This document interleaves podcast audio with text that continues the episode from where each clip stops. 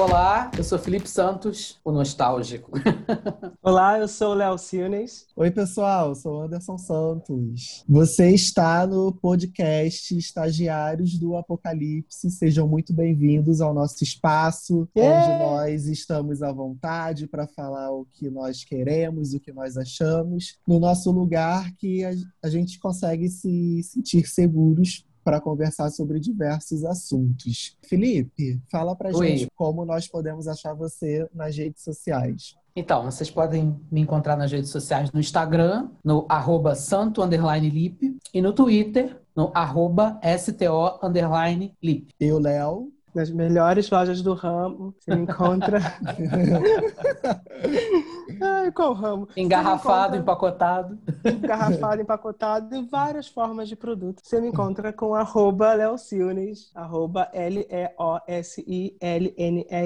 em todas as redes sociais. Arroba Leocilnes e a vossa senhoria que vos fala, vocês encontram tanto no Twitter quanto no Instagram como o Anderson Santos com X no final, né, do Santos, ao invés de colocar o S.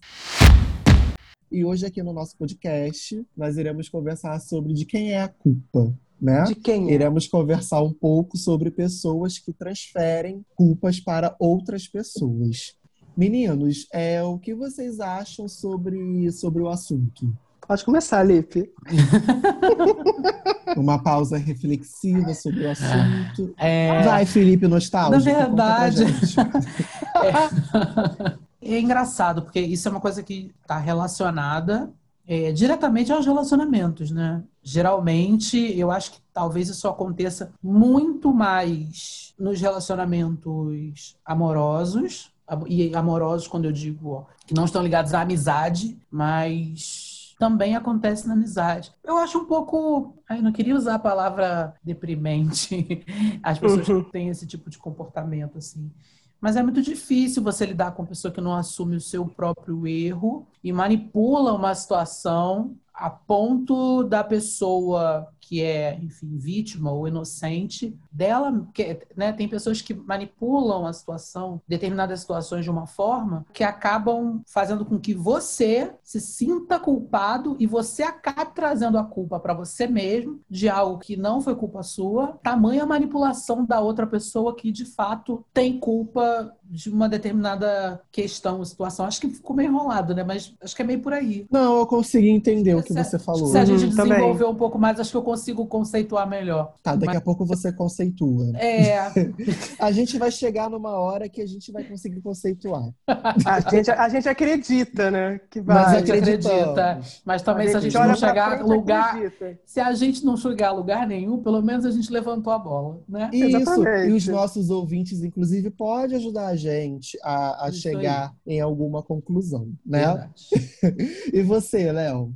Cara, então, eu, assim, eu vou concordar com o Lipe quando ele diz que tem muito a ver com as relações, mas acho que a culpa é uma coisa tão construída e tão enraizada que, isso assim, tô dizendo, não, não sou nenhum antropólogo, nenhum psicólogo, ninguém que estude comportamento humano, social, nada disso. Tô dizendo assim, a minha opinião como mero mortal. Acredito muito que a culpa, ela é muito uma construção, tanto religiosa quanto moral, sabe? A gente foi criado em um sistema de culpa, em vários fatores, sabe? Tudo a gente tem uma culpa. Eu não posso comer demais, que eu me sinto culpado. Eu não posso beber demais, que eu me sinto culpado. Eu não posso achar que eu estou apaixonado por duas pessoas ao mesmo, ao mesmo tempo porque eu me sinto culpado. Então, a culpa ela é uma coisa que... Eu tinha, eu tinha uma professora na faculdade de teatro, Adriana Maia, que ela odiava a palavra culpa o Java não, odeia, ela, ela detesta quando alguém fala assim, não, porque assim, a gente precisa uh, encarar a nossa culpa. Porque na maioria das vezes, essa culpa ninguém está colocando em você, você mesmo está, sabe, se pondo. Mas existem sim algumas situações do cotidiano que nem sempre são atitudes pensadas e calculadas para maquinar o mal, mas que a pessoa acaba cometendo e sim, ela é culpada por aquilo que ela cometeu. Aí entra naquela questão: até que ponto eu consigo aceitar que eu sou culpado do que eu fiz? Uh, até que ponto eu consigo entender também que a culpa não foi minha? Eu acho que é, é, bizarro, sabe isso? Eu acho que lidar com a culpa é algo muito doloroso. Pior ainda é quando Nossa, você lida profundo, com uma culpa. não. É, É porque, isso que eu por exemplo, você, ima- imagina você ter que lidar com uma culpa de algo que você cometeu, de fato, você tem que lidar com essa culpa. E agora imagina você lidando com uma culpa de algo que você não cometeu e que fizeram acreditar que a culpa foi sua. Eu acho que é tipo o que acontece com a galera que, por exemplo, é, sofre uma, um abuso sexual, um assédio sexual e, e fazem a, a vítima acreditar que a culpa foi dela.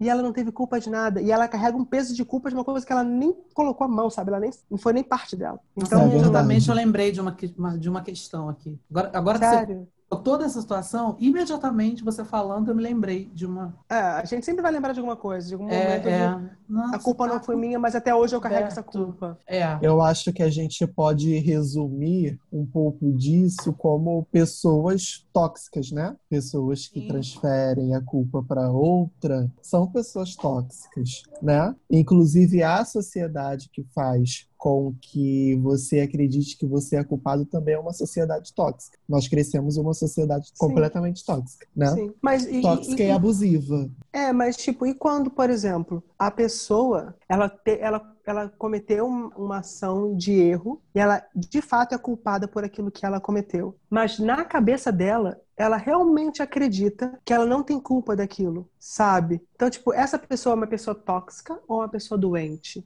Porque assim, eu, eu vejo, um eu vejo como dois. É porque assim, eu, eu vejo uma pessoa tóxica quando, de alguma forma, ela tem noção do mal que ela causa, sabe? Mas tem gente que realmente, não tô querendo tipo, passar a mão na cabeça de quem faz merda, não, tá? Não, eu acredito que mesmo a pessoa não tendo noção do mal que ela causa, ela pode ser uma pessoa tóxica também. Ok. Sim. É, Inclusive sim. em relacionamentos. Tem pessoas dentro de relacionamentos que elas não têm a completa noção do mal que elas fazem, mesmo assim elas são, são tóxicas com as atitudes que elas têm. Isso tem um pouco a ver, o fato da pessoa não saber o mal que ela está causando tem muito a ver com a criação, que era o que o Léo estava falando lá no começo, com as referências que a pessoa tem. Sim, Com as referências sim. que a pessoa tem, porque se a referência, por exemplo, não necessariamente tem a ver com culpa, e não necessariamente isso seja uma regra, mas se um garoto, se a única referência que ele tem é o pai, que é extremamente abusivo ou grosseiro com a mãe, ele vai repetir esse comportamento achando isso a coisa mais natural possível. Que para isso, ele isso está dentro de uma normalidade. Outro exemplo muito claro que eu às vezes vejo muito acontecer, percebo muito isso, quando você tem uma pessoa que tem um cargo elevado numa empresa e ela trata é, mal os funcionários. É, E vejo É. muito isso acontecendo.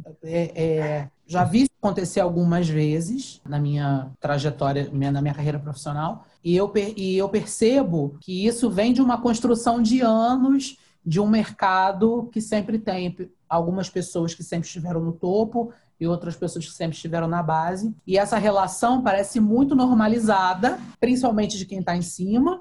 E aí essa pessoa que está em cima, ela acha que é absolutamente normal tratar o funcionário de uma forma ruim. Ou porque já passou por isso antes, ou porque já viu isso acontecer, ou porque sempre esteve numa posição em cima e nunca passou por isso. Então, eu acho que isso pode ser muito de uma construção, assim. O Léo tava falando, quando o Léo estava falando de, de que isso tem a ver com, uma, com a construção é, religiosa e moral, eu me lembrei daquele, daquela expressão que as pessoas usam muito, que é a culpa católica Sim. que é a culpa católica. É, e hoje mesmo eu estava ouvindo isso, falando exatamente dessas relações, ah, porque era uma, era uma situação de moral, onde uma filha tinha uma, uma mente mais avançada e a, e a mãe uma cabeça mais conservadora. Né? E a filha estava ali com Mais medo arcaica. embate. É, a filha estava com medo de ter esse embate com a mãe, né? Embate da cabeça mais é, moderna, posso assim dizer, e a cabeça mais conservadora. E aí um dos comentaristas da situação falou: ah, é a culpa católica, né? Você fica com medo de, de ir contra aquela pessoa que é conservadora e que tem, claro, uma visão que está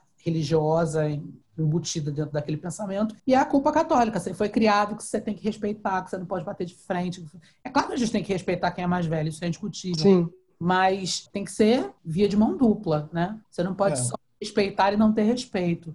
E a partir Mas essas pessoas não entendem muito bem isso, né, amigo? Entendeu? Então, é- aí fica essa culpa católica. Era só para colocar essa questão da expressão. Mas eu acho que está muito dentro de uma construção de normalidade. Nem de, nem de normalidade, porque isso não é normal, mas é a construção de que é comum. Ah, é comum. Sim. Ah, isso acontece. Meu pai usava uma frase, ah, isso acontece há mais de 30 anos. Meu pai tinha essa mania. O que acontecia, ele repetia isso. Ah, mas isso acontece há mais de 30 anos. É, Tipo, não vai mudar, né? Exato, entendeu? Eu acho engraçado quando. Desculpa, termina. Não, pode, pode falar. Pode falar. Não, é que eu ia, eu ia fazer um comentário dentro disso que você falou de culpa católica e tal, de como, até mesmo através da religião, existe essa necessidade de se criar um ser para que você possa jogar a culpa em cima dele, né? Por exemplo, dentro do cristianismo e do, do catolicismo existe o diabo. Então, é muito Tudo fácil culpa você do jogar em cima do diabo A culpa é do inimigo. é, é culpa do Tudo é culpa inimigo, do coitado. sabe? Culpa do inimigo e tal. E daí vão jogando coisas em cima dele, desse ser que foi criado, pra não sentir o peso da própria responsabilidade. Então, tipo, qualquer mal que eu faça, não, não fui eu, foi uma cilada, sabe? Eu fui usado. E Não, mano, tu errou porque tu quis, tu errou ou porque você foi inocente e você cometeu um erro, ou você foi consciente, sabe? E, e fez mesmo porque você quis. E ponto, sabe? Como tem essa necessidade de sempre criar uma coisa para terceirizar. E isso que eu acho bizarro, porque é uma culpa, ao mesmo tempo que a religião te joga uma culpa em cima, uma culpa natural, é do, do tipo, é quase o pecado original, né? Joga em cima de você essa culpa. Na mesma medida, cria-se um outro ser para que você possa aliviar o seu fardo e jogar a culpa em cima dele. Aí eu fico lembrando lá de, de- do. Gente, tá- vai- virar um podcast teológico. Aí a gente vai lá para Gênesis, aí quando lê Os lá. crentes online. Crentes Os Ih, crentes, só os online. crentes online, só os crentes online. O irmão tá on. Os Tá irmãos estão on. Sapatilha de fogo online. Daí, Eita! o- eita! Quando vai lá e, tipo, que a, a Eva aceita, a Eva aceita a maçã, né, da serpente. Aí ela vai, come, depois leva para Adão comer. Aí quando Deus vai e pergunta para Adão, tipo, você comeu? Ele fala, quem me deu foi ela. Aí quando chega para Eva, Eva, você comeu? Quem me deu foi a serpente. Exato. Aí um joga a culpa pro outro, mas tipo, por mais que tenha sido isso, o Adão errou por ter comido. Ele fala assim, você comeu, comi, errei, ponto. Exato. E por aí vai. Como a gente, né? Tem um episódio do Chapolin que o Chapolin fala assim: o homem bota a culpa na mulher, a mulher bota a culpa na serpente. E no final de tudo, a culpa é sempre de uma víbora peçonhenta enrolada numa árvore. Gente, é. Aí eu diria Ai, que a culpa é, da- é das e estrelas. aquele ditado do a culpa sempre cai pro lado mais fraco. Ah, mas é uma verdade, né? Ai, É uma verdade. Acho Aí ó. entra, É que entra até a, a culpa chegar em quem tem que chegar de fato, né? Com certeza. a culpa, a, Joga a- a Até a culpa- chegar no mais forte, que talvez possa até ser o verdadeiro culpado da questão, exatamente. é, o mais fraco já sofreu, né? Sim. É, é igual Tudo quando que você ele tinha esses- que sofrer. É, é igual quando você vê esses casos aí desses caras que cometem um montão de delitos e tal, e conseguem se safar porque eles são ricos. E conseguem culpar uma pessoa que é inocente da questão, da culpa né? Então, dele, do que É. ele fez. E vai, e vai continuar sendo assim, por, durante muito tempo ou pra sempre, sabe? É igual aquele também, o ditado que é muito parecido, tipo, que a corda sempre arrebenta pro lado mais fraco. Sim. Isso. Inclusive, estou trazendo uma notícia que tem muito a ver com o que a gente está falando agora, sobre a- o, o mais fraco, né? Essa semana eu estava olhando. Eu acho até que essa, essa mãe esteve hoje no programa da, da, da Fátima Bernardes. O caso de uma família na Bahia, que a polícia parece que estava procurando um bandido numa comunidade. E aí entrou na casa de uma família, onde a família está, a mãe estava lavando louça, um dos filhos estava almoçando e tal. A polícia entrou, fez uma revista na casa, uma revista violenta, onde algumas pessoas foram agredidas. Os filhos Nossa. hora que estava lavando a louça foram agredidos, inclusive o que estava com a perna quebrada, acidentada, torcida Ah, eu vi isso. de muleta. Eu vi isso, na verdade, no, no- no Instagram. E aí, hoje de manhã, quando eu estava saindo para trabalhar, eu vi essa chamada que essa senhora ia estar no programa da Fátima para falar sobre esse assunto. E, enfim, ele- e ela fez um desabafo depois falando, né? Não é a primeira vez que isso acontece, que entram na minha casa, que batem nos meus filhos. É, os meus filhos são trabalhadores, o meu filho está aqui com a perna quebrada, procurando um bandido que a gente não sabe quem é, que a gente nunca viu. E é sempre assim, ela falando, né? E é sempre assim. A polícia precisa saber que aqui na comunidade não, não, não tem só bandido, não. Tem gente trabalhadora, meus filhos são trabalhadores e tal, e a gente quer respeito. É exatamente isso que a gente está falando, né? Para até uhum. o lado verdadeiro ser encontrado, seja ele um traficante, um miliciano, quantas um pessoas político dentro dessa casa, um político, quantas pessoas dentro dessa casa que são os, os fracos, as minorias, quantas pessoas já não sofreram nesse caminho, né? Então, Verdade. A ah, muito pesado, tá cara. Ferida, sabe? Ah, a culpa tá velha, fez um fez um furdunço aqui numa, numa casa assim, em teoria não tinha nada a ver com a história, uma violência que foi absolutamente desnecessária, né? Não achou ninguém, e provavelmente o tempo que eles perderam ali, provavelmente eles não encontraram os verdadeiros culpados depois. Então, tá, é, se enquadra meio nessa questão, né? De, de, de, que a culpa arrebenta, a corda sempre arrebenta do lado mais fraco. Né? Sim. Ah, isso é muito pesado, cara. Muito, muito. Uma situação horrível. E em algum momento, pessoal, o, os meninos, é, alguém já transferiu a culpa assim, de algo que tenha acontecido para vocês? Durante toda a minha vida. Ai, meu ah, Deus. Resume. Resume Tem um coração com um buraquinho. Temos um coraçãozinho rancoroso. Temos um coraçãozinho. Don't tell me little lies, it hurt too much. Não, assim, sem querer ser militante, porém já sendo militante, é um podcast com três pessoas negras. A gente já tem o estigma de culpa por ser negro. Sim, sim. Sabe? Isso é, um, isso, isso é um fato. Isso é um fato. Já tem esse estigma de estar tá errado só por ser pobre. Você é errado porque você é, é pobre, você é errado porque você é negro. Então, já aconteceu muitas vezes, sabe? Jogarem a culpa para cima de mim por conta de algumas questões assim. Teve um caso, tem muita coisa, mas assim, vou parar para falar de tudo, até porque tem coisa que eu não vou lembrar e não vou ser cirúrgico nas coisas. Então, prefiro não, não comentar algumas questões. Mas, por exemplo, numa das igrejas que eu fui membro, uma vez questionaram com o meu cabelo grandão, sabe? Aquele Black Power. E uma vez me questionaram, tipo, eu cantava na equipe de louvor e falaram que meu cabelo era tão grande que chamava mais atenção do que o próprio pastor no púlpito, por exemplo. E daí numa conversa, a pessoa tentou de fato fazer eu entender que em todo esse rolo o culpado era eu. Porque eu tava querendo ter um cabelo de black power, black. eu tava querendo usar roupas da moda, eu tava errado com aquilo. Quando na verdade não tinha problema nenhum, sabe? Nada de errado estava acontecendo ali. Isso é um fato leve, vamos dizer assim, né? É uma transferência de culpa que é leve. Quando na verdade, dentro dessa, dessa questão dessa instituição né, religiosa, os parâmetros e os padrões que deveriam ser questionados, que Sim. são mantidos até hoje. Por que, é muito mais fácil você querer tolir uma pessoa que não está fazendo nada de errado, ao invés de, de analisar tudo mais a fundo e querer, tipo, mudar os padrões de fato do controle, por exemplo, sabe? Esse foi uma das coisas que já aconteceu comigo. Já jogaram em cima de mim vários tipos de culpa em relação à sexualidade. Sim. Vários, sabe? Que a culpa é sua, você que está errado, Sim. isso é um erro, você não pode ser assim, você não pode viver assim, e isso é tão bizarro, cara. A gente conversou sobre isso um dia desse, sobre o fato de ser setembro amarelo, né, e tal. Uhum. Engraçado, eu não tinha ideia de que a gente acabaria puxando para esse assunto agora. Mas as pessoas não fazem ideia do quanto elas machucam as outras, transferindo. Com isso que elas falam. Algo do daqui meando. Transferir, é, sabe, a culpa com coisas que falam. Então, por exemplo, como é que eu vou chegar para você e falar assim, ó, você não pode viver assim? E a pessoa para e analisa assim, mano, é a única forma que eu tenho para viver é assim.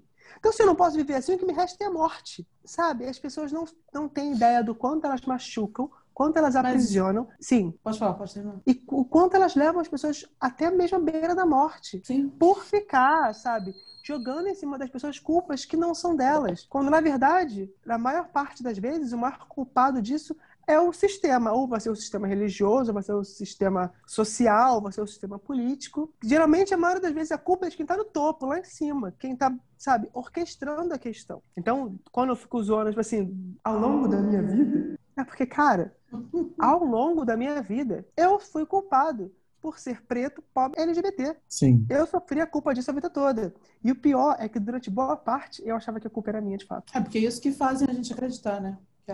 É porque, na verdade, você fez uma pergunta e eu acho que eu vou te dar a resposta. Como é que as pessoas podem não se tocar, como elas machucam as outras quando elas fazem isso, né? Quando elas transferem a culpa. Porque, na verdade, isso diz mais sobre elas do que sobre você. Ah, não, total. Exatamente. É, o fato de eu, transferir, de eu dizer para você assim, olha, você não pode viver dessa forma, porque isso não está correto, porque isso não é certo, religiosamente falando, porque isso não é de Deus. Porque, na verdade, ela, no dogma e no. Não queria usar a expressão Interior. coletivo, mas não é essa a expressão. Porque diante da- de tudo aquilo que ela aprendeu, ela acha que se ela não. Ela, ela acredita que se ela não abrir os seus olhos, ela vai ser cobrada. Exatamente. Então, não me interessa se eu vou ferrar o seu psicológico quando eu digo pra você que você tá errado, que a forma como você vive tá errado. O que importa é que no momento em que eu chegar no dia do juízo, isso religiosamente falando, eu não vou ser cobrado por não ter chamado a sua atenção, por não ter te repreendido, porque eu fiz a minha parte. Sim. É.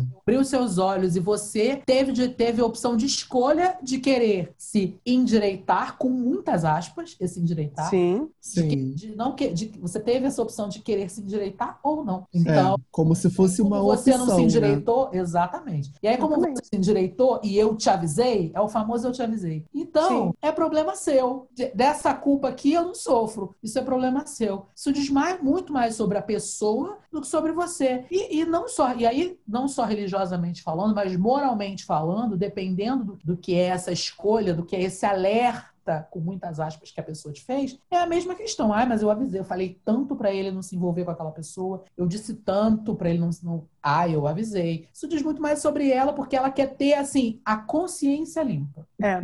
Consciência achar de que ela fez o que era certo. Exatamente. E que ganhou mais quatro pedras do galardão dela. Mais quatro estrelinhas no céu, tipo isso. Exatamente. entendeu? é. gente. Fiz o meu dever de casa. É tipo isso. É tipo Pessoal, isso. não é uma Tipo isso. escolha, entendeu? Não, Nós não, não. escolhemos. Não. Tem situações que a gente pode escolher. Sim. E tem situações que a gente não pode, Sim. né? Nem um gostar, nem um gostar de outra pessoa, a gente não escolhe. Queria quando- eu. Quando alguém chega pra mim e fala que é questão de escolha, a primeira pergunta que eu faço é: ok, me diga então quando que você escolheu ser hétero? Quero data. Quero data. Quero você falar assim: hum, eu escolhi ser A no moto passeio. passou aqui boladona. Eu ouvi aqui Eu ia perguntar se era algum GP de Fórmula 1. Gran Turismo. Vai, Léo. Não, mas é isso, é a primeira pergunta que eu faço. Tipo, tá, então me fala quando que você escolheu também, ser hétero. Se é uma escolha, então tem que ter pros dois lados essa opção de escolha. Quando que você escolheu? Ah, eu nasci assim. Hum, Hum, É como se fosse. hum. Parece Você- que na vocês- cabeça. Vocês que estão ouvindo aí esse. Hum, hum, imagina a gente fazendo pose, tá? Hum, pensativo. Hum. Parece. Léo tá quase parece fazendo que- Vogue aqui. É. É, parece que na cabeça dessas pessoas é como se a gente estivesse comprando uma peça de roupa, né? Tipo, estamos escolhendo assim, assim, assim. Tipo Né? isso. é. Mas a culpa é nossa, a culpa é nossa. Meu cu.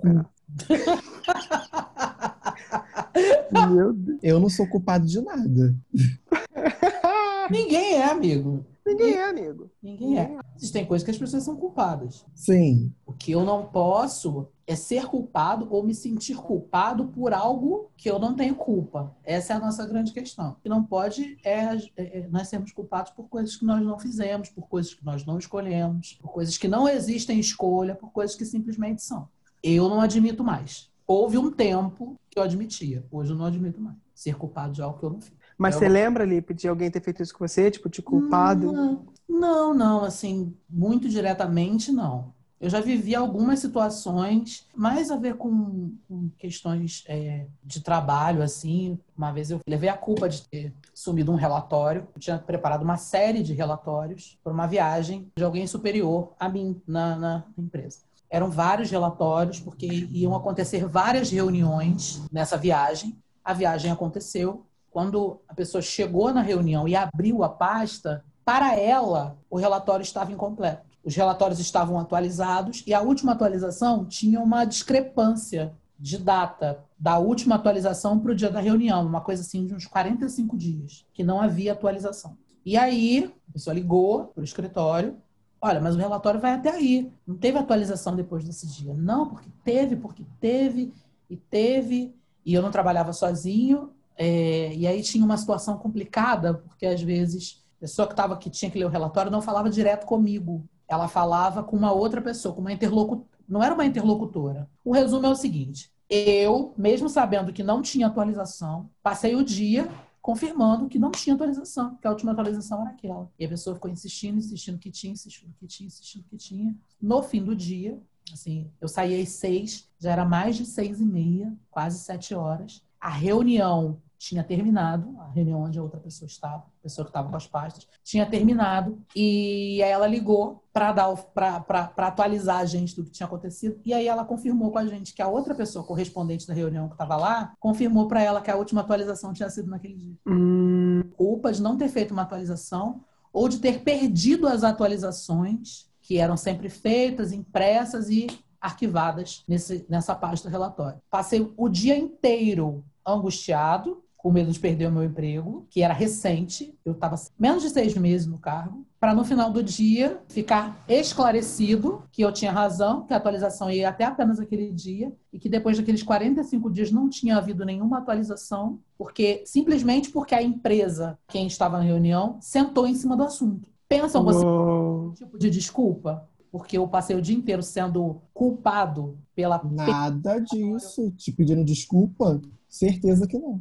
Meu benefício do dia foi ter autorização para pegar as minhas coisas e ir embora para minha casa, já tendo passado quase uma hora do meu horário. Que é uma coisa que geralmente eu não discuto, passar do horário, eu sou workaholic mesmo. Uhum.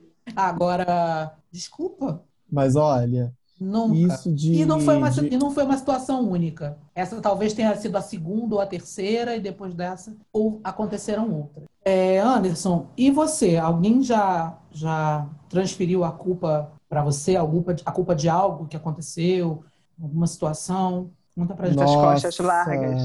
Nossa, amigo, olha, no meu dia a dia constantemente. Sempre tem alguma Nossa. coisa. Ai, meu Deus do céu. Sempre tem alguma coisa.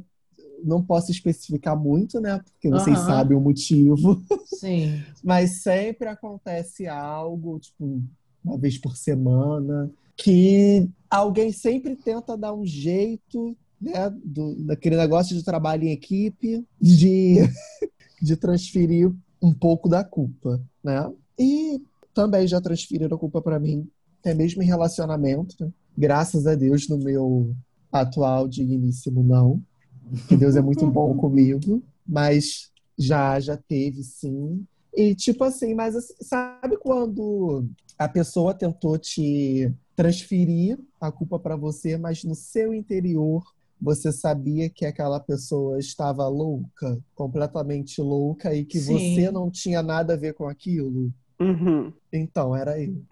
Entendeu? Eu sabia Ai, que eu não tinha nada a ver com aquilo, com aquele, com aquele surto todo e com, a, com, com aquele sururu. chantagem aquela chantagem né, emocional, chantagem emocional também. Dependendo do que aconteça, a pessoa está querendo te transferir a culpa de algo, né? Sim. Então eu me saía bem, graças a Deus. até hoje, até hoje, que eu sou muito maior que isso. Eu tô, Ai, Jesus. Falando, lembrei de uma coisa, de uma situação Fala. doméstica, uma coisa assim de, de, de casa. Eu me lembro de, sei lá, devia ter uns não sei quantos anos eu tinha, não vou ficar dando detalhes. É, é, não. Todo mundo já sabe que eu tenho 37 anos mesmo, então vamos lá, não vou ficar dando muito, muito detalhe para trás, não. Mas eu me lembro de uma situação em casa, assim. A minha mãe tinha uma. Tinha uma...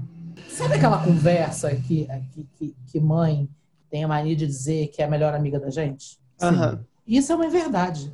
Isso é uma das maiores mentiras da sociedade de mães do planeta. Não, eu uhum. Elas querem mãe, saber tudo assim, da nossa vida e elas vêm com esses que elas são nossas melhores amigas. Sim. Elas querem manipular a gente. Exatamente. Elas querem, elas querem a gente no círculo delas para fazer tudo que elas querem, Exatamente. do que elas querem.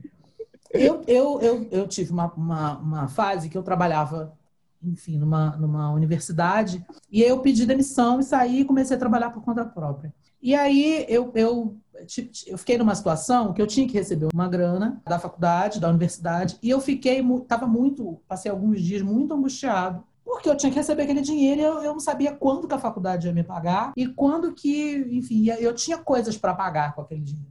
Eu fiquei alguns dias muito angustiado, assim. Com as minhas coisas em casa, sempre fui muito discreto, assim. A gente sempre teve uma relação muito boa, a gente sempre conversou muito, mas tinha umas coisas que eu guardava para mim. E aí, quando eu guardava essas coisas para mim, eu ficava assim, calado, é, eu, eu, não era de muita conversa. E, assim, ela ficou dias tentando tirar esse assunto de mim.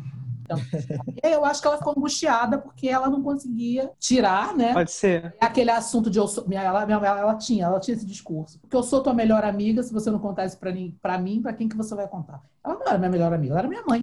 Entenda isso, porque quando ela tinha que me castigar, ela não me castigava como amiga, ela me castigava. Pois é. Enfim. Pois é. É, né? Começa por aí. E aí eu me lembro, assim, de um piti que ela deu, assim, a gente estava na mesa trabalhando, porque aí a gente trabalhava junto, e eu não estava afim de assunto, não estava, porque eu estava muito angustiada. Nossa, ela deu uma, um piti, e aí ela, ela falava assim, porque você arruma problema na rua e traz problema para dentro de casa. E pronto. É, era, é, Como é, se você é. estivesse brigando com ela. Como se eu estivesse brigando com ela. E assim, é- é- é, ela ficou angustiada e a culpa da angústia dela era minha. A culpa não era minha, entendeu? É- Ela precisava resolver isso com ela, não comigo. Aham. E aí, eu fui das poucas vezes que eu coloquei meu pai no meio da situação. Eu chamei meu pai e falei assim: eu, eu, pai, vem aqui, eu tô trazendo algum problema pra dentro de casa. Meu pai, não.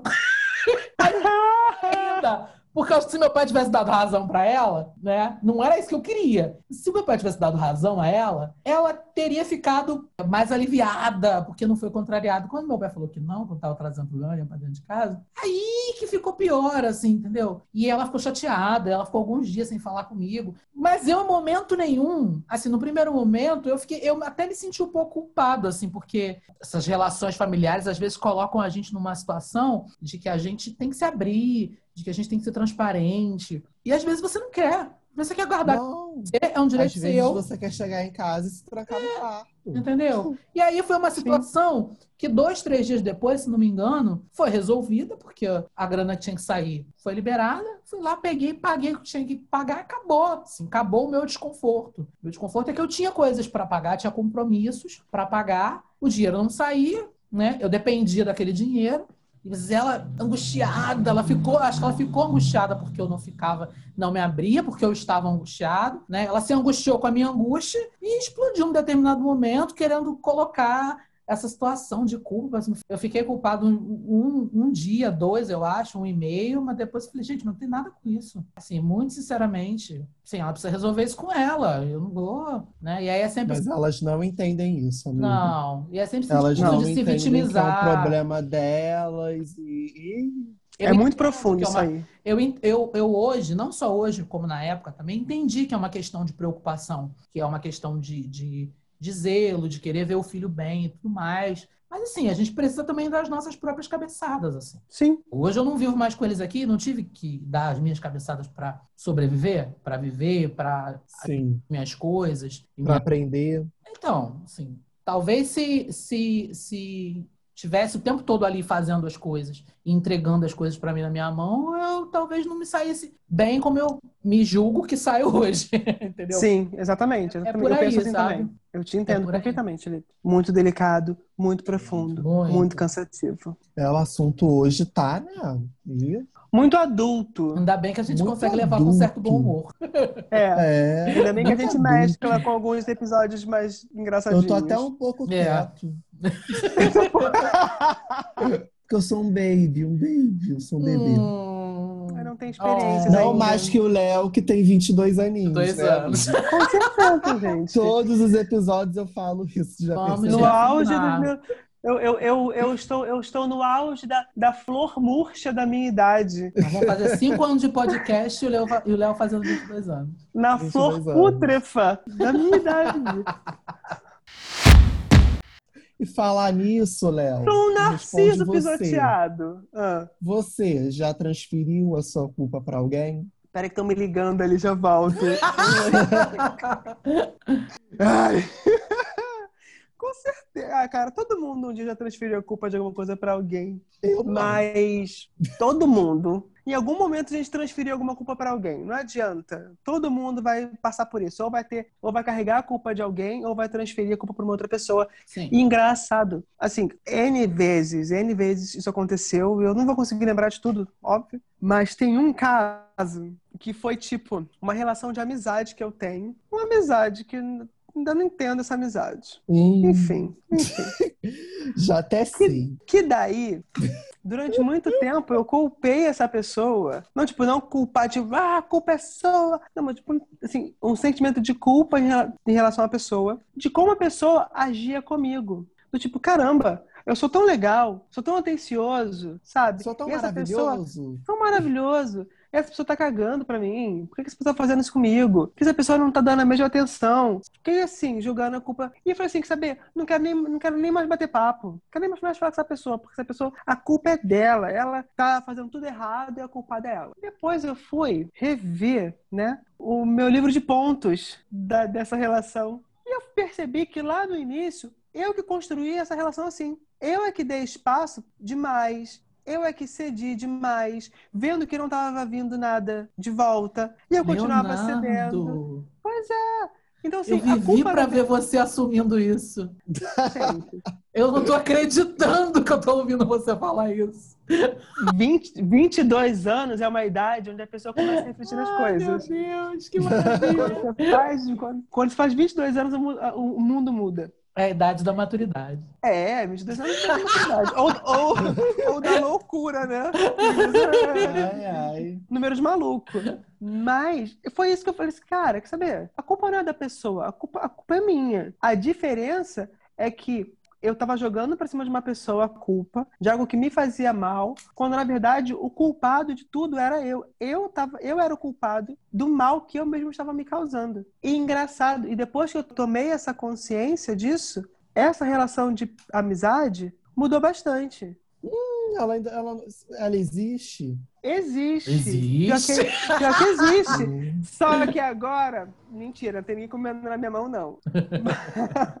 Mas é uma coisa- Infelizmente, né, amigo? Não, agora é uma coisa muito mais do tipo, a gente bate papo, ri e tal, brinca. Ficou uma mas coisa mais leve. mais leve, porque eu, eu não vou dizer que eu tenho o controle da situação, eu tenho controle de mim. E, tipo, não dou mais espaço para certas coisas, sabe? E que bom. Acho que tem. e, é como o Lipe falou, nossa, eu tô vendo o Léo falar isso. É como eu falei lá no, no início. Às vezes a pessoa tem culpa e ela não sabe que a culpa é dela. Porque a construção que fizeram na cabeça dela é tão diferente que ela acha que a culpa é sempre do outro, sempre do outro. Tô, tô- estou me sentindo mal numa, numa relação. É impossível que a culpa seja minha.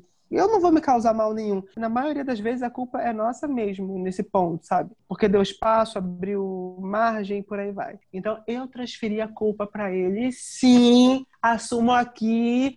Põe efeito na minha voz aí. Eu, Léo Siones, assumo aqui, em rede nacional, em horário nobre das quatro da tarde, que eu transferi a culpa pra ele, sendo que a culpa era minha. Hum. Desculpa. Você que tá ouvindo aí sabe que é você, desculpa, tá? Valeu. Maloqueira. Ai. Tô um pouco chocado aqui agora com esse momento. Acho que eu tô até anestesiado, mas tudo bem. Vamos lá. Vida que segue. Tudo que segue. tudo que segue. Eu acho que Ai, eu acho que eu já, eu já tive algum, em algum momento assim. um- Eu me lembro de uma situação específica. Enfim, as minhas situações são sempre mais relacionadas ao trabalho. É, mas a pessoa não trabalhava mais na empresa, eu tinha cometido uma falha, tinha acabado de começar no mercado de trabalho. Das duas, uma. Ou eu jogava, ou eu jogava a culpa em outra pessoa, que já não estava mais ali, ou eu assumia a culpa e era jogado na cova dos leões, assim, tragado. E aí eu só falei assim, Ih, acho que isso aqui foi, da- foi a fulana que, ó. que deixou. Só joguei. Só joguei. Aí a pessoa que veio me questionar perguntou assim: Nossa, mas por que isso aqui estava em tal lugar? Eu falei: Não sei. É, eu encontrei na numa outra pasta assim, sensado. E eu acho que foi a fulana que deixou. Ah, então tá bom. A pessoa não estava mais ali para se defender. É, não era nada absurdamente muito grave, mas que se, se, se tivesse, se eu tivesse dito, ah, fui eu, esqueci de entregar isso aqui, a coisa poderia tomar uma proporção um pouquinho maior. Mas eu, o que eu me lembro é disso. Eu joguei, a pessoa não, tava mais, não trabalhava mais ali, joguei, ela não estava ali para se defender e foi. Triste, sim. Degradante, sim. Mas acho que em relações de trabalho eu nunca mais fiz isso. Hoje, é, não só hoje, mas há bastante tempo, é, quando eu cometo alguma falha, algum engano, algum erro, eu sou o primeiro a dizer assim, olha, isso aqui foi um erro meu. Mas, e geralmente, quando eu ap apresento o erro, eu já venho com a solução. Ah, mas acho que a gente pode fazer isso assim para corrigir. E, isso é bom. E aí a situação fica resolvida, assim. É, mas eu acho que eu já devo ter jogado a culpa em outras situações que não a ver com trabalho, mas eu acho que de relacionamento. Assim, acho que às vezes eu tenho alguns alguns embates é, de em relacionamentos de amizade e, e, que eu acho que a culpa é da outra pessoa, da outra pessoa envolvida na relação. E depois eu penso assim, cara, não, não devia ter feito isso quando eu sento e começo a analisar, que eu sou uma pessoa assim, eu ensaio a discussão, entendeu? Na minha casa. Na... entendeu? Porque assim, falar sozinho, vocês já sabem que eu falo, né? Eu também. Vocês já sabem que eu falo sozinho, e bastante. Inclusive. Eu falo. É... Inclusive, as pessoas na rua percebem que eu tô falando e rindo. É, não, na rua eu parei. Na rua eu parei. eu, eu, eu tenho uma, que um conhecido viu e achou ainda. que eu realmente estava desequilibrado. É, e aí ficou esquisito. Até eu explicar, até você explicar, eu, eu ensaio a discussão, né? E aí, uhum. termino de, depois que eu termino de ensaiar o texto inteiro. O que eu vou dizer, o que eu vou falar, as coisas que eu vou recapitular, as situações que eu vou desenterrar do fundo do baú. Aí eu fico assim, ah, mas não precisa disso, né? Ai, não. E outro dia mesmo, tem uns três dias que eu saiu uma discussão aqui, depois eu fiquei assim, não, mas não precisa disso. E pra que isso tudo, gente? Pra quê? É o canceriano. Aí eu falei, aí depois eu pensei assim, ah, não vou nem tocar no assunto. E, e foi. A situação voltou como se nada tivesse acontecido, e para mim tá resolvido e acabou. Mas eu ia. Ai, eu preparei uma discussão para dizer assim, amado, a culpa é sua. E aí depois eu pensei, falei, não, não precisa disso, gente. Pra quê? Pra quê? É um desgaste. Por que eu quero passar por isso, gente? Por é, quê? Não precisa, isso tudo assim. Falando, isso tudo falando sozinho. Isso tudo falando sozinho. Com o computador ligado, o, o Instagram aberto nos stories, ou no IGTV, ou numa live, a televisão ligada, que é o meu público. Uhum. Ah, eu também tem que ter plateia. Tem que parar eu tenho que parar porque as pessoas na rua percebem que eu estou falando, rindo, imaginando situações. Eu tenho que parar. E você, Anderson, já jogou as suas, suas mazelas? Com essa cara dele? Para outra pessoa? Gente, todo dia. eu trabalho com público. Eu trabalho atendendo o público. Ai, se, se não acontecer um negócio de joga, culpa pra lá e pra cá, não tem como viver, entendeu? Meu Deus do céu. Que coisa horrível, gente. ah, não, eu tô brincando. Tô, tô ah, tá nada, tá, tá nada, tá nada. Eu, hein? Estou brincando, sim. Tá bom. Deus conhece o meu coração. Aleluia. Qual é o teu Mas, ascendente, assim, Anderson? Meu ascendente é Libra e a minha lua é em Ares. Tá explicado. Hum, tá explicado. Entendeu? Minha lua é minha em lua Ares. também é em Ares, isso. amigo. Eu conheço esse, esse, coração. É de uma hora para outra. A explosão vem do nada, né? Eu espero que ela chegue. Entendeu? Mas assim, em relação a isso de jogar a culpa para outra pessoa, acho que coisas leves, sabe? Nada muito pesado. Tipo assim, acontecer alguma situação. Ah, mas é isso, isso, isso, isso. Não, é aquilo, aquilo, outro. Ou então tentar convencer a pessoa de que não é aquilo. É o que eu tô, o que eu tô achando na minha cabecinha, entendeu? Aí eu crio todo um argumento e lanço a bomba. Se, se, se colar, colou. Caso contrário, eu me faço de maluco e vida que segue. Ai, ai, maravilhoso. Ai, Jesus, não aguento, cara.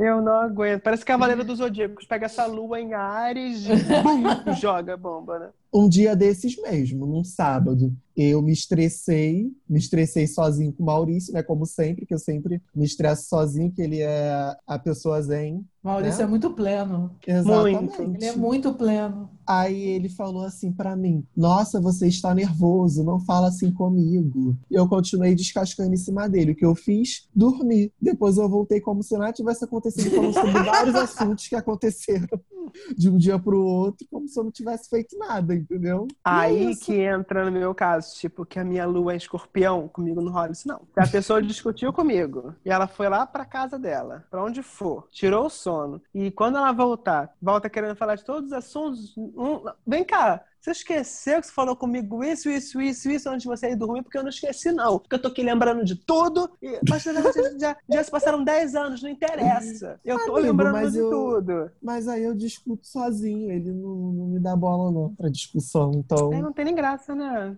Não tem nem graça eu- discutir assim, cara. Eu esperneio, caio no chão, me jogo e fica por isso. E fica por isso mesmo. O maluco é quem? O Mas talvez, talvez seja a melhor coisa, amigo, sabe? Ai, é, aí. Entendeu? Eu, tenho- fico- eu acho que quando eu penso, quando eu saio essa discussão toda, que eu chego no final e falo, Isso, eu acho que é meio por aí, sabe? Ah, eu, isso. Eu não tenho saúde pra ficar discutindo. é, Eu tenho saúde pra é, eu falar e eu discutir, entendeu? Somente. É, ou resolve na hora que dá o. Porque eu tenho muito disso também, às vezes. Eu não resolvo as coisas na hora. E aí depois eu E fica remoendo. remo- remoo aquilo, né? O canceriano rancoroso, re, remoe as coisas e fico assim, não, mas eu tenho que consertar dessa forma. E não sei o quê. E, papapá, papapá. e depois, ai, não, pra quê? Passou e chega. E ainda mais se, a, se, a, se, a, se o outro ponto da discussão também não, não toca no assunto mais e fica tudo por isso mesmo. Só se a pessoa aprontar de novo ou acontecer alguma coisa que traga isso de volta à, à tona, aí, mas fora, fora isso, nada mais. Não, né? Engraçado, o, o Leonino é diferente para resolver essas coisas. A não ser, por exemplo, no meu caso, é, eu tenho muita dificuldade para resolver questões sentimentais, porque envolve várias coisas. Envolve minha Vênus em câncer, meu Marte, Mercúrio em Leão, muita coisa. Mas, por exemplo, o Leonino, para resolver os problemas, não tem essa coisa do tipo demorar para resolver e nem tipo na hora de explosão. Ele espera o momento certinho. É tipo para dar o bote, é tipo um Uhum. leão para caçar. É, o leão, Espera o né? momento, ex- ex- exatamente, Ah. espera o momento certinho. Quando ele percebe que a vítima, a presa, a gazela, o antílope, tá distraído, é a hora que ele vai pra resolver. A outra parte fica sem reação. Aí o leão vai lá e come. Eu adoro É que porque a gente já roda. passou tanto tempo. Eu adoro que a gente roda o assunto e no final a gente culpa o zodíaco. Eu Isso. Gente, amo tem que ter um episódio. resoluções. Tem que ter um Agora, episódio sobre o O zodíaco. virgem, o virgem é chato, porque o virgem ele remói, ele pensa, ele não consegue guardar. Virgem é virgem. Falo por mim, né? Eu sou- A gente Eu sabe, amigo, a gente exce- sabe. Mas eu sou uma exceção porque eu sou uma fada, entendeu? Mas você não é grosseiro. É não com vocês. Não. Não, não é não. Nossa, não com vocês. Mas às vezes eu acho que eu estou sendo grosseiro e na verdade eu não Não. estou. Não. Mas enfim, né, pessoal? A culpa é do signo. E agora eu quero, A eu quero transferência muito de culpa falar aí, ó. do signo. Agora eu quero falar da minha taça da semana. A minha taça boa da semana que eu posso falar é a Jojo Todinho na Fazenda. Ah. Entendeu? É ela. É a é Jojozinha? Todinho. É a minha taça boa. Cada cena dela é um meme, gente. Exatamente. É. Ela vai carregar a edição nas costas. Vai. Pode ser que ela não ganhe, mas ela vai carregar a edição nas costas. Mesmo. Ela tem todo o público da, da edição. Tem, e a taça tem. boa é pra ela. Se ela vencer, eu vou ficar muito feliz. Mas uma negra ganhou no reality show esse ano, né? É isso aí. E a minha taça ruim, ruinzíssima, é a queimada no, no nosso Pantanal. No Pantanal, né? Exatamente. É a minha Isso. taça péssima da semana. Você sabe que eu tava Ai, pensando cara, tá uma bizarro coisa. isso. Eu tava pensando uma coisa, né? Que o, o, a- o Pantanal acabou virando grande notícia, né? Nesses últimos 10 dias, não por conta do próprio Pantanal, né? Mas por conta do remake da novela, né? É, e de todo o assunto que engloba. Aham. E hoje eu tava vindo, vi- voltando do trabalho e eu tava pensando, gente, será que vai ter cenário para gravar essa novela? Porque, né? Não que, isso, não que isso seja mais importante que as queimadas, mas assim, Ah, é verdade. coisa para proteger o Pantanal, não tem novela, mano, meu anjo. Porque a Globo vai o quê? Reproduzir um Pantanal no Projac para gravar a novela? A gente Eu sabe acho que eles devem montar um. a gente sabe que, disso. que é possível porque a Globo é ótima em cenários. Mas assim, Pantanal dos anos 90 da Rede Manchete foi gravada no Pantanal. É. No- No Pantanal. É uma das novelas mais produções mais caras da televisão brasileira. Ela foi toda gravada no Pantanal, com algumas coisas de estúdio, claro, porque toda novela é assim, mas ela tinha cenas belíssimas, né? Foi, eu acho que foi quando o Brasil, de fato, teve a oportunidade de conhecer essa beleza que é o Pantanal, de fato, de cara e a sua, enfim, seu bioma. Realmente é, é, é uma tristeza, assim. É. Sim. Dói, dói. É Sua dolorido. taça, sua taça ruim também é para a queimada do, do, Pantama- do Pantanal, amigo? Minha? Isso. Não. A minha Então fala qual é. A minha taça ruim, na verdade, é pra mim mesmo. A Meu Deus, minha- como pra é que minha é isso, me- gente? Pra minha mediocridade, por achar assim, às vezes a gente tem mania de achar que a gente é o centro das coisas assim. Eu não, não, não passei um dia muito bom ontem, porque eu achei que de fato não foi um dia bom, porque não produzi muito bem as coisas, tinha muita coisa pra fazer de trabalho, coisas pra Sei bem como é isso. resolvi que eu tô procrastinando. E aí, à noite, eu fui conversar com duas amigas, assim, pessoas que eu amo, é, que a gente tem um grupo. E aí eu perguntei assim, ai, como é que vocês estão? Nossa, e aí elas me contaram que elas estavam passando na hora, e eu pensei assim, cara, que merda que você é. As pessoas estão, de fato, com problemas reais e você tá reclamando porque você não produziu, assim, sabe? Então, é, a minha taça ruim é para essa mediocridade que às vezes a gente tem de achar que é o centro é, das coisas e que os nossos problemas são sempre maiores que os problemas dos outros. E aí, Ai, amigo, derrama isso. a minha taça, minhas taças boas, na verdade, são duas. Uma Hum. é para o retorno do caso Evandro no podcast Projeto Humanos, que é um podcast que eu gosto muito, recomendo para quem não, não ouviu ainda. São muitos episódios, mas eu super recomendo. Se você não tem um estômago muito forte para ouvir relatos mais pesados, porque na- quem conhece a história do caso Evandro, é um caso verídico de um menino que foi raptado nos anos 90 no interior do Paraná, no litoral do Paraná, e depois um corpo foi encontrado com sinais de, de mutilação e, e o corpo em decomposição. E aí é toda a investigação que corre em volta desse caso para descobrir quem foi que matou essa criança, quem foi que cometeu o sacrilégio desse assassinato Sim. e tudo que, que cerca isso, né? As investigações, a prisão das pessoas que supostamente assassinaram. É um podcast investigativo interessantíssimo. Eu indico para todo mundo que gosta de comunicação, de jornalismo investigativo. É muito bom. E ele passou um tempo no hiato e agora voltou e voltou com tudo para terminar, para concluir o caso. E esse caso também vai virar uma série documental no Globoplay. Então eu estou muito feliz. E a minha segunda taça boa, né? É concordando com o Anderson,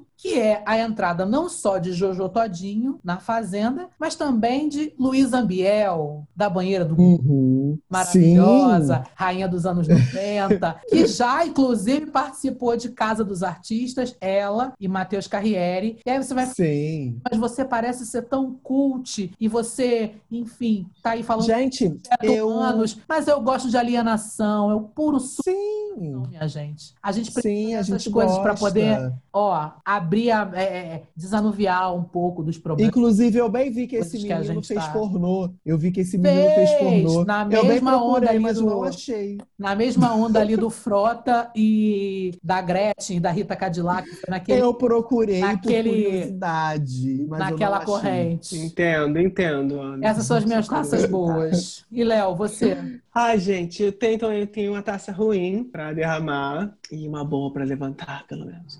A minha taça ruim, a que eu quero derramar, é a taça do pastor André Valadão, que fez uma postagem no. Ele já pagou essa postagem no Instagram, que é. Fizeram uma pergunta pra ele sobre homossexuais na igreja, né? O que ele faria se tivesse um casal homossexual e a resposta dele foi que a igreja não é para homossexuais e que se é, cada um tem que saber o seu lugar e que esses homossexuais eles deveriam procurar um clube gay para ir e não uma igreja. Então, pois é, ele, ele apagou o- o- essa postagem no Instagram, mas o print rolou solto, né, disso.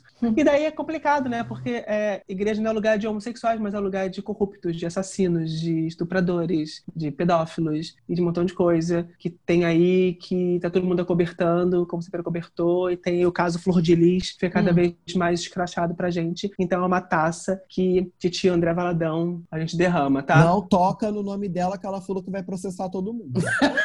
é verdade. Vai gastar bastante com o advogado, porque tem a gente Que gostoso! que gostoso! Ah, e a minha taça boa é pro, pro espetáculo de umas amigas minhas. É um espetáculo online chamado Parto. E são, são sete atrizes né, em cartaz. E dessas sete, uma foi uma professora minha de improviso na faculdade. E duas são muito amigas minhas. E daí, é tipo, é um experimento cênico que mostra meio que o cotidiano e a dinâmica do feminino durante esse momento, sabe? De pandemia, de quarentena, de isolamento. E daí, tipo, acho que dura em torno, em torno de meia hora, 40 minutos. Você pode, é online, né? Então você pode assistir do, do conforto da sua casa. E tem vários valores, do tipo, é, tem tanto valor consciente é, de cinco reais como ingresso, até tipo 200 reais. Então você tipo é livre para escolher qual o melhor va- valor para você dentro dessa janela, né? Tipo como você quer colaborar com o projeto. Aí você, caso a galera queira, no site da Simpla, que é o www.simpla com y.com.br, é só pesquisar por parto e você consegue fazer tipo a compra do seu, do seu ingresso. E tem todas as orientações, tipo de link que vai chegar para você, como você vai é, ter acesso a isso. Está sendo produzido tipo desde o início do ano que está sendo Nossa. desenvolvido. É, tipo, é, foi uma, uma pesquisa muito longa delas. Aí entrou a pandemia, teve que dar uma, uma segurada, tipo, não poder apresentar, mas elas continuaram fazendo a pesquisa durante todo esse período. Então, tipo, o que elas conseguiram juntar de material pessoal por conta desse, desse isolamento foi muito grande. Daí, vai ficar acho que um mês em cartaz, começa domingo agora, e fica um mês Eu achei, em cartaz. achei muito legal esse, essa ideia do, do preço dos ingressos. É muito achei legal. bem legal. É, porque, tipo, é, é complicado, assim. é, a gente mora em um, em um não só num, em um estado, mas também em um país onde a galera não tem muito costume de ir ao teatro. É um público muito, muito, muito restrito que vai É, ao teatro. teatro é muito específico no Brasil. Muito. E mesmo sendo uma questão de Rio, espetáculos online, pois é. E mesmo sendo questão de, questões de espetáculos online acon- acontecendo agora, a galera ainda tem muita dificuldade em, casa assistir uma peça online, sabe? Porque tem o catálogo da Netflix, do Amazon Prime e outros streamings, e a pessoa fica assim, por que eu vou assistir uma peça? E é uma experiência muito legal, porque é performático. Aquilo que, tá sendo, que você vai ver naquele dia, no dia seguinte, pode até acontecer algo parecido, mas não vai ser igual, não vai ser idêntico. Então você tem uma é, é, é uma única chance de você ver aquela coisa daquele jeitinho, sabe? Então assim é uma taça que eu levanto não só pela questão de ser da minha área também, ah, porque é um, trabalho tipo incrível delas e levanto muito essa taça, muito, muito, muito. Ah, eu muito. queria levantar Cultura, mais uma cultura. tacinha, rapidinho. Pode, pode. Fique à sim. vontade. Já que a gente está falando de teatro e cultura, eu queria levantar uma taça para esse ator querido que faz parte do nosso podcast, Leonardo Silnes. Porque, assim, eu sempre fui. Eu amo teatro. Tô fazendo vogue aqui, gente. eu gosto muito de ir ao teatro. Na minha adolescência, eu fui muito ao teatro. Eu ia muito ao teatro. A gente mora em São João e o último teatro, o único teatro que a gente tem aqui é o Teatro Sesc. né? Sim. Na minha adolescência, eu fui muito ao teatro, né? A gente ficava esperando virar o mês, porque todo mês tinha um espetáculo num determinado dia, né? Do, do, do, do mês. É, e a gente ficava esperando virar o mês para surgir uma peça. E depois, que, enfim, comecei a trabalhar e outras coisas, é, eu parei um pouco de ir ao teatro, sempre com essa desculpa de que a gente, ah, é porque não tem tempo, porque falta acesso e tudo mais. E aí, enfim, quando o Léo começou a formação dele como, como, como ator profissional, porque ator ele já é nessa vida há muitos anos, há mais especificamente 22 anos, é, ele, ele me incentivou, através da paixão dele pelo teatro, a voltar a ir ao teatro. E eu tenho ido muito ao teatro. É, tô, tô dando uma exagerada aqui nesse muito. Mas eu tô, tenho ido ao teatro não só para vê-lo, como para ver os espetáculos que ele me indica, ou aos espetáculos com ele. E isso sempre tem, isso sempre, né, antes de toda essa questão da pandemia, tem sido uma experiência muito enriquecedora. Então, vou aceitar, Ai, vou aceitar essa taça, essa sugestão da, desse espetáculo Parto. É, provavelmente vou assistir. É, Vamos todos assistir é domingo. isso, eu queria Sim. levantar Fiquei essa taça a esse chateado. ator maravilhoso que tem incentivado a nossa, a nossa paixão pelo. Fiquei pelo... até, fiquei até chateado, porque Ai, a última vez que eu fui ao teatro foi para assistir a peça da Elsa. Olha quanto tempo Nossa, tem. musical maravilhoso. Foi com a gente? Não. Não, fui com o Nós Maurício. fomos ver Elza também. Fomos eu e Maurício. Sim. Fomos ver Elza.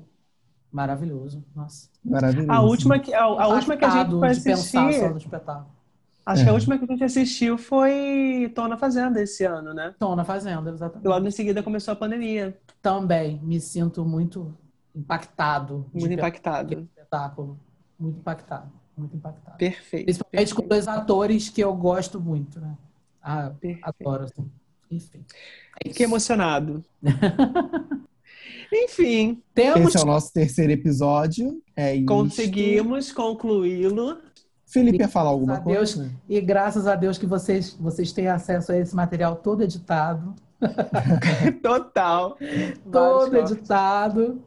Ai, ai, porque, enfim, mesmo assim ele é feito com muito Ia carinho. dar pena de vocês. Uh, Hum, pelo a amor de Deus. sempre pensando nele e, enfim, contribuindo para que ele seja algo enfim, que possa chegar aos corações das pessoas com muito, muito carinho, assim, E né? que possa É. acrescentar também. Que possa acrescentar muito. Exatamente, exatamente. Não sei se a gente Esperado- fez você chegar a alguma conclusão, mas se você não chegou, Pelo Fica menos geramos um questionamento, discussão. né? Pelo menos geramos Fique um questionamento nos seus corações. a gente levantou essa bola aí. Vamos ver quem vai É. contar. Dá uma, é, dá uma Ai, requetada. ai. Beijo, queridos. Léo. Oi, Beijo, fala. Léo. Eu ia falar pra você lembrar como faz pra te encontrar nas redes sociais Ai, de eu novo. falo, gente. Falo. sim, Me devolve o beijo. E eu falo. Arroba Léo Silnes. L-E-O-S-I-L-N-E-S. Léo Silnes. Arroba Léo Silnes em qualquer rede social você me encontra. Felipe, o nostálgico. O nostálgico. Você pode me encontrar no Instagram pela arroba santo underline lip e no Twitter pela arroba sto underline lip. Mas eu queria, só antes da gente de encerrar minha participação, eu preciso fazer uma errata do episódio da semana passada, que eu cometi um erro, um engano. Quando eu estava falando sobre as músicas que eu ouvia na minha casa, eu disse que eu ouvia de Aldir Blanc a Xuxa.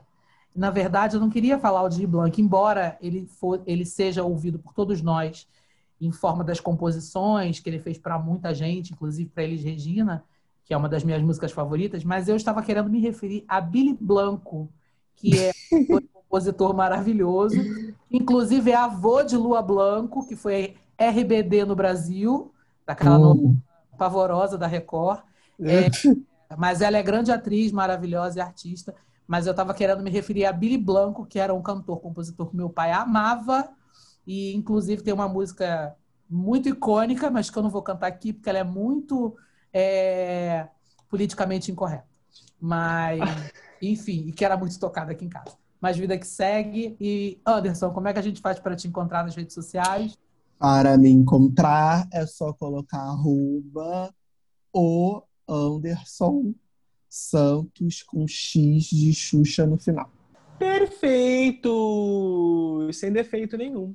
Sem defeito nenhum. Sem defeito. E é isso. Deus, o muso. Indefectível. Beijo, querido. Um beijo no coração de Bom vocês. estar com você. Até com você, semana que deixar vem, solto, que a gente quiser. Qualquer faz de conta, a gente. Beijo. Possuída totalmente.